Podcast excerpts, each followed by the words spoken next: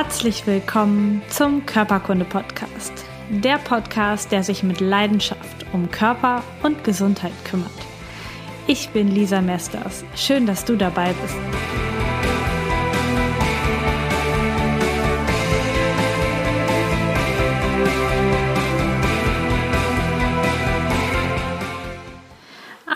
Wunderschönen guten Tag, guten Abend, guten Morgen, meine lieben Podcast-Hörer. Ich bin total froh, dass gerade du heute wieder dabei bist, denn heute geht es um ein ganz, ganz persönliches Thema von mir, was mir so sehr am Herzen liegt, weil wir uns alle so sehr darauf verlassen und das ist die moderne Apparatemedizin, die heutzutage gemacht wird, die Blindheit der modernen Medizin eigentlich. Das liegt mir so sehr am Herzen, weil das, ja, mein tägliches Thema ist mit allen Patienten, die ich behandle, mit allen Schülern, mit denen ich rede. Wir vertrauen viel, viel zu sehr auf die Bilder, ähm, die das Röntgengerät, das CT, das MRT macht. Wir vertrauen viel zu sehr auf das Blutbild, was gemacht, was gemacht wird. Und gar nicht mehr so sehr auf diese alten Dinge, die schon seit Jahrhunderten bekannt sind, nicht mehr so sehr auf die Symptomkombinationen oder auf die Anzeichen, die ein Patient zeigt, auf die Bindegewebszonen im Gesicht, auf dem Rücken, auf die klassischen Ausstrahlungszeichen, die alten Dermatomtafeln. Wir vertrauen nur dem, was wir sehen und was wir messen können und weniger dem, was der Patient uns erzählt, was er berichtet, was er mitbringt. Zum Beispiel kann ein Blutbild völlig in Ordnung in Bezug auf den Kalziumwert sein. Das ist jetzt ein Beispiel für ein Mineral, was wir im Körper dringend brauchen für den Knochenaufbau und zum Beispiel aber auch für den Zellstoffwechsel. Und das Blutbild wird ewig lange tipptopp in Ordnung sein, denn für das Blut ist eine Homöostase, ein Gleichgewicht von Inhaltsstoffen super wichtig. Unser Blut versucht möglichst lange dieses, diese Grundwerte aufrecht zu erhalten.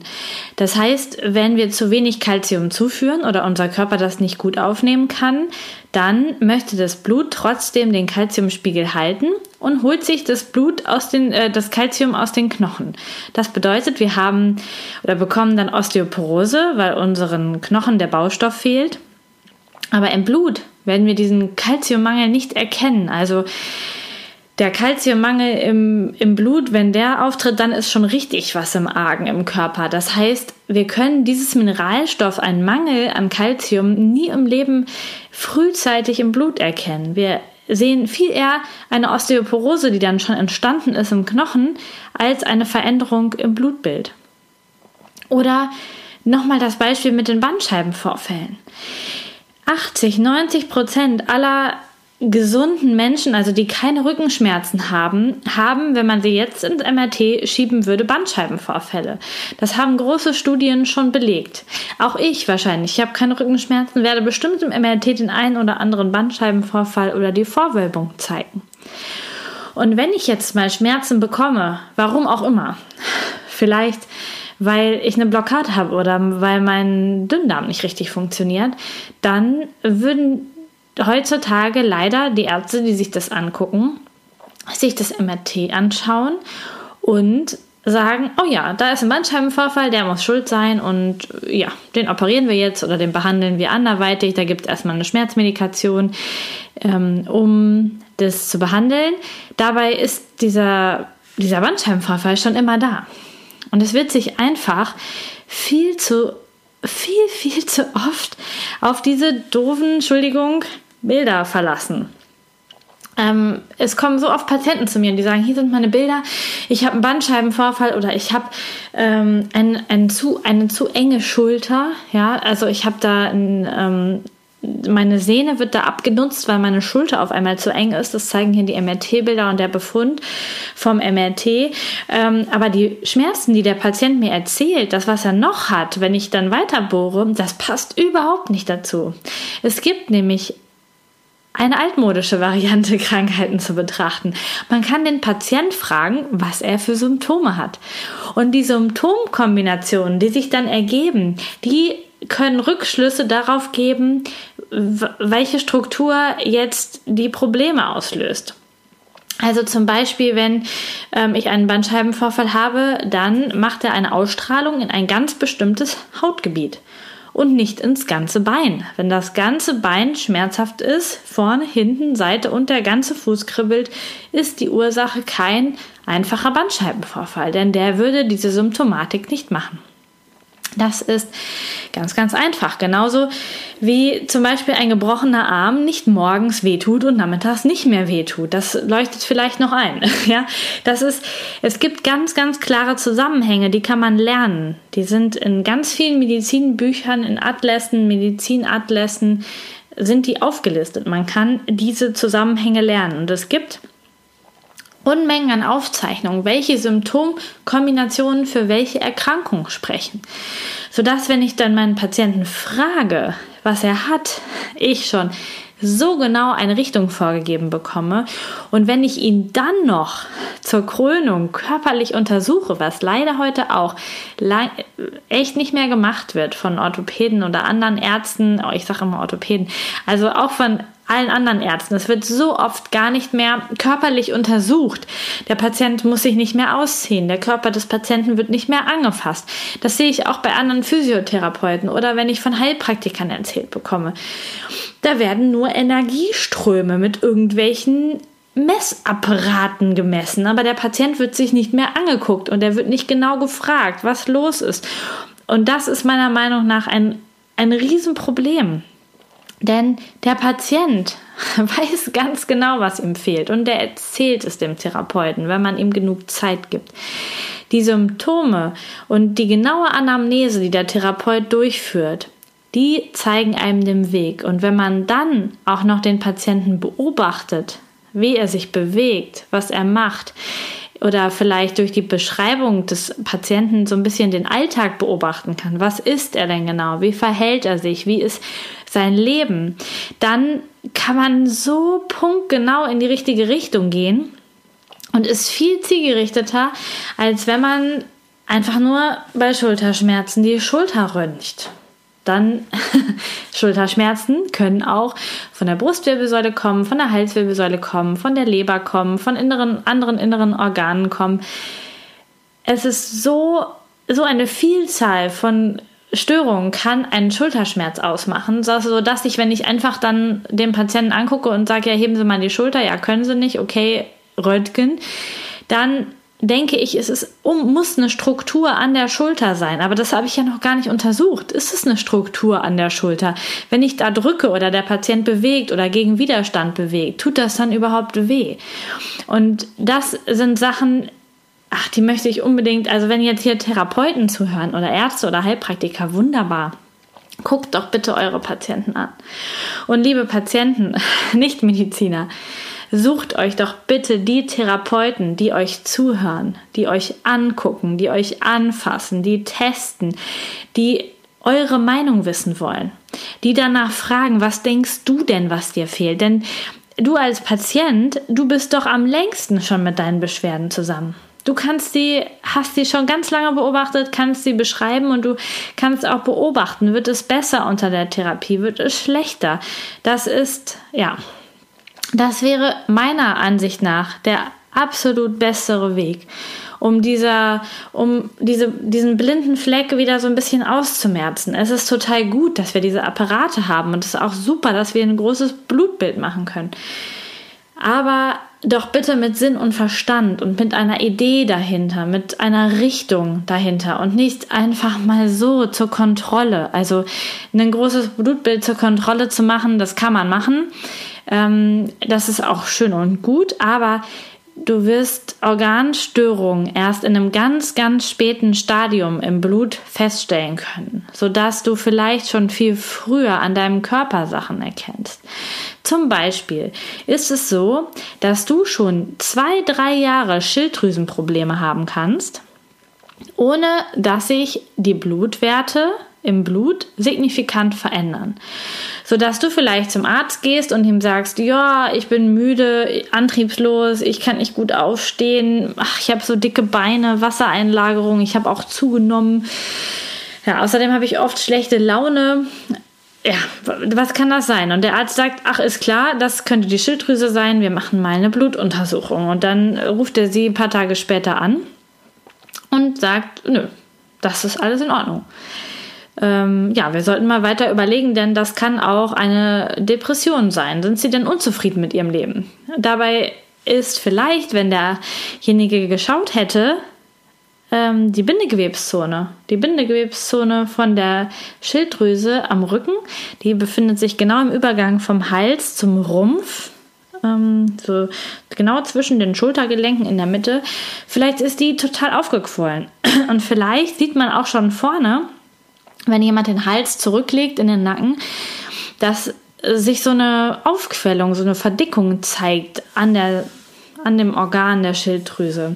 Und die Blutwerte sind noch völlig normal.